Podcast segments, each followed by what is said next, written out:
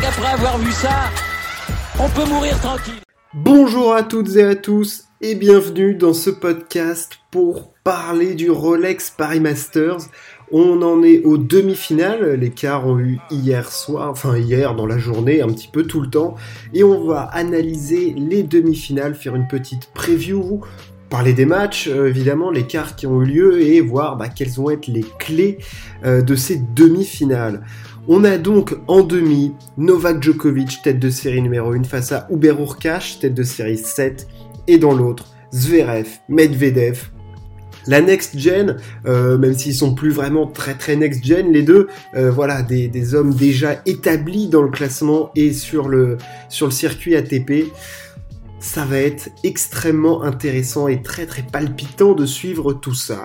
Les quarts de finale. Alors, le premier, celui qui avait peut-être le moins d'attrait tennistique, mais qui est non pas, euh, qui a été quand même euh, assez disputé, c'était le Urkas face à James Duckworth, victoire en 3-7 d'Uber Urkash, qui si il gagnait ce quart de finale, validait son billet pour euh, le Masters de Turin, le Masters final réunissant les 8 meilleurs joueurs de la saison, et on a senti peut-être qu'il y avait une petite pression chez notre ami Hubert, ce bon vieux Hub, euh, qui explose de course dans le premier set, et dans le deuxième set, ça se... Ou ça se crispe un petit peu, là, il sait le poids de l'enjeu. L'enjeu, il est énorme hein, pour un joueur comme Urkash. Première qualification pour le Masters après une immense euh, saison, un titre en Masters 1000 notamment.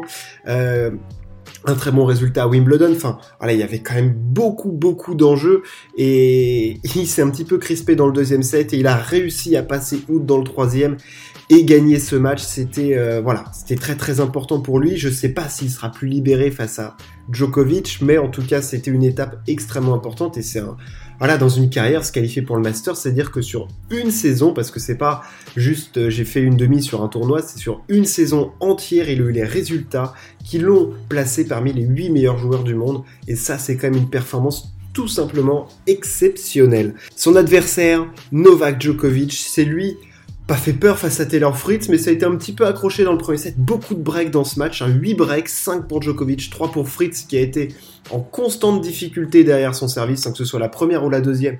Il s'est fait agresser, mais d'une violence inouïe.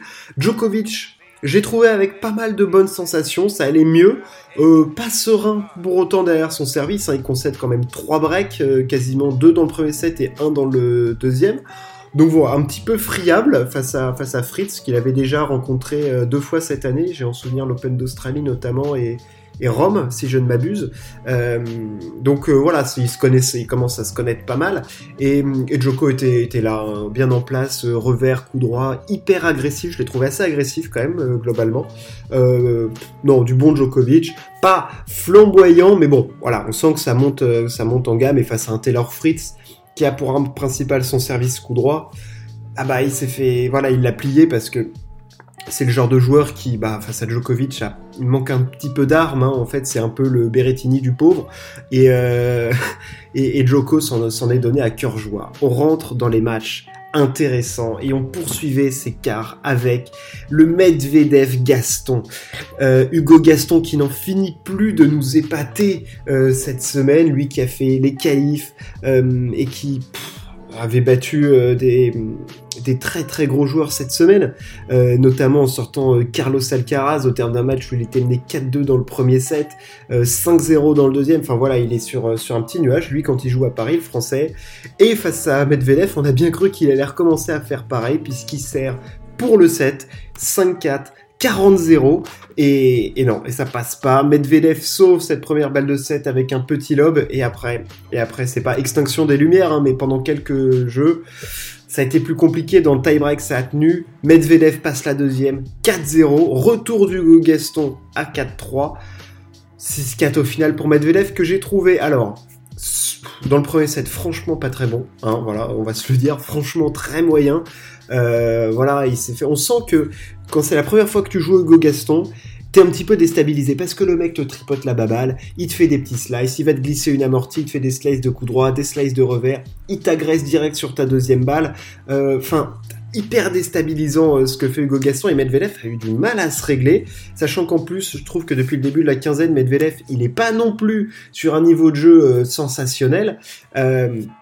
Il a eu quelques difficultés face à, face à Hugo Gaston et, euh, et Danil, bon, s'en est sorti parce que le niveau de jeu moyen est évidemment largement supérieur à celui d'Hugo Gaston, même si le français était en fusion complète euh, cette semaine. Cette semaine.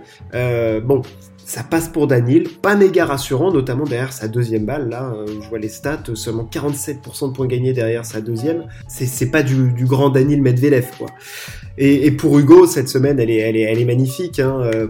Il arrivé, c'est pas sans ambition, mais bon, euh, on, l'attendait plus trop, quoi. Cette saison, il y fait pas une excellente saison, même s'il se rapproche du top 100, son meilleur classement, tout ça, il y a du cheminement, il y a du progrès, mais bon, voilà, on sait que les gens ont placé beaucoup d'attentes en ce garçon depuis euh, le Roland Garros de l'année dernière, Roland Garros Covid. Euh, voilà, c'est long, c'est compliqué à se mettre en place. Et là, cette semaine, il a montré le potentiel qu'il pouvait avoir. Et, franchement, ça, ça, promet de, de belles choses pour la suite. Danil, lui, affrontera Alexander Zverev. Zverev qui s'est débarrassé de Casper Rude, euh, le Norvégien. Match très solide de Zverev à l'image de sa fin de saison. Hein. Au service, ça. Qu'est-ce qu'ils sont envoyés comme bûche, par contre? Oh là là Alors, autant le match d'avant, ça a tripoté la baballe, alors autant là, ça, ça a construit des, murs de, puissance, là. Oh là là c est, Ça t'a allumé une centrale nucléaire, la puissance de ce match. Euh, Zverev au service, très bon Zverev au service, euh, pas de double faute, 4 aces, euh, 80% de première balle. Quand Zverev il sert à ce niveau-là de service, euh, honnêtement, ouais, c'est chaud, c'est très très chaud parce qu'il te laisse très peu d'opportunités. Il peut mettre en place euh, après service coup droit et puis ses grandes frappes. Euh, voilà, quand il est comme ça, il, est fort et depuis la fin de saison, depuis le comment ça s'appelle? Depuis les JO, euh, il est il est quand même euh, c'est un des deux deux trois meilleurs joueurs du monde quand même donc voilà, attention Alexander Zverev qui est euh, extrêmement en place en ce moment et on s'attend à un très gros chauffe face à Medvedev. On va y revenir. Pour parler d'un peu Casper Ruud qui lui aussi se qualifie quand même pour le Masters. Première qualification pour lui, année absolument fantastique, 54 victoires. Voilà, sur terre battue, il a eu une séquence là où il a gagné trois titres de suite. Même sur dur, il commence à être là. Euh, voilà, très belle progression de Casper. On l'attendait un petit peu et là on a vu que voilà, il lui manque parfois un petit peu de, de puissance. Il a fait quelques fautes, mais ça se met quand même très très en place. Il va falloir compter sur lui, notamment je pense sur la saison sur terre battue l'année prochaine. Attention à Casper Ruud, ça va envoyer du, du bois très très sec. On passe aux demi-finales. Alors. Djokovic Urkash, ça sera la première à 14h sur le cours central. Ça va être un match très intéressant. Les, quelles sont les armes Je vais pas faire les armes de Djokovic, on les connaît tous. Les armes d'Urkash, son service, bien évidemment. Euh, le Polonais base son jeu en grande partie là-dessus, mais c'est quand même une arme euh, une arme assez létale hein, chez, lui, ça fonctionne très très bien. Quand c'est en place, voilà, ça, descend. Il fait quand même 1m96, donc ça envoie du bois. Et on sait, il a fait de très bonnes perfs à Wimbledon. Il fait une demi-finale et il avait notamment bien bien embêté notre ami euh, Djokovic euh, à Wimbledon en 2019. Euh, C'était un match exceptionnel, un hein, des, meilleurs matchs de 2019, un niveau de jeu absolument hallucinant. Euh, donc on sait qu'il peut aller le titiller un petit peu, notre ami Hubert Urkash. Cependant, euh, que dire de Djokovic? Alors, j'ai trouvé vraiment pas très bon face à Fuxovic. Euh, c'était quand même un peu, poussif. Autant là, face à Fritz, c'était mieux. Je trouve que Urkash est en place. Moi, je vois un match quand même assez serré. Euh, évidemment, on le sait, Djokovic face au gros serveur, en général, c'est pas que ça fait pchit, mais bon, ça, ça, un petit peu cette arme. Mais Urkash, il est quand même très très présent en cette fin de saison, très très fort tout court cette saison. Euh, son jeu est en place, il a passé un vrai cap quand même euh, mental, psychologique sur ses capacités et parfois c'est ce qui est de plus important pour, euh, pour un tennisman, c'est de se rendre compte, de dire waouh, je suis capable de faire ce type de performance. Voilà, cette année, Hubert Urkash, il a gagné trois titres, un Masters 1000, deux 250, il fait une finale, un, un autre ATP, enfin donc il est quand même très présent. Euh, je m'attends à du combat et je pense qu'il peut aller sur un Joko qui est pas encore réglé. Euh, il peut aller vraiment l'embêter, quoi. Faut, faut qu'il y aille, il faut qu'il lui rentre dedans parce que c'est pas qu'il y, y, a de la marge ou de la possibilité, mais il peut aller vraiment le, il peut aller le titiller, quoi. Enfin, je pense que il y a moyen de faire quelque chose. Joko est pas encore en place, euh, même si voilà, il est serein, il est sûr de lui euh, et il est sûr de sa force. Notre Novak, je pense qu'Urkash peut aller le titiller. Je vois bien un match en 3-7 euh, là-dessus, avec un Urkash qui avec sa puissance de frappe, c'est voilà, son service quand même qui va être, voilà, quand même, c'est un, très bon serveur. Je pense qu'il peut embêter Djokovic et jouer un match en 3-7. Le Zverev Medvedev, le point d'orgue, le point culminant de cette journée. Là, là, là, on s'attend à du lourd. Alors, les dynamiques, elles sont un petit peu différentes. C'est-à-dire que Medvedev, il, bah, gagne l'US Open, bien évidemment. Euh, mais depuis, bon, c'est un petit peu en dents de scie. Euh, notre ami Danil, il est pas, c'est pas le, pas le grand grand Danil euh, qu'on aime voir. à Indian Wells, bon bah voilà, il se fait battre par Dimitrov. donc bon, c'était pas, pas vraiment ça.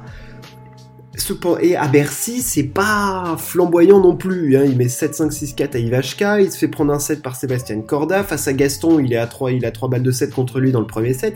Et surtout, son niveau de jeu n'est pas fantastique. Alors on sait que Daniel a la capacité d'augmenter ce niveau de jeu notamment et voilà de se mettre en mode mur, en mode service, je bombarde, je bombarde, je bombarde et après euh, je fais plus une faute. C'est possible. Cependant, en face de lui, il va avoir Zverev que je voilà, pour moi, j'en avais fait un de mes favoris euh, de l'US Open. Il a merdé face à Djokovic. Euh, je le trouve juste hallucinant euh, depuis trois mois. Zverev est extrêmement fort. Il a passé lui aussi un cap, je pense, avec ce titre aux Jeux Olympiques. Au service, il a, je sais pas s'il a trouvé une clé ou quoi, mais je le trouve plus serein. Je, je me dis pas que dès qu'il sert une deuxième balle, oh putain, il va faire une double faute, quoi. Et la puissance de feu de ce service, et puis la puissance tout court de Zverev, et c'est, il te démolit des trucs, quoi. Enfin, je veux dire, il te repousse dans la bâche, c'est dingo. Alors, en face de lui, il va avoir le mur Danil Medvedev, mais en temps normal, j'aurais mis Medvedev. Là, ah putain, honnêtement, Zverev est très très fort. Oh, Zverev est très très très fort. Et, et, je vois Zverev passer.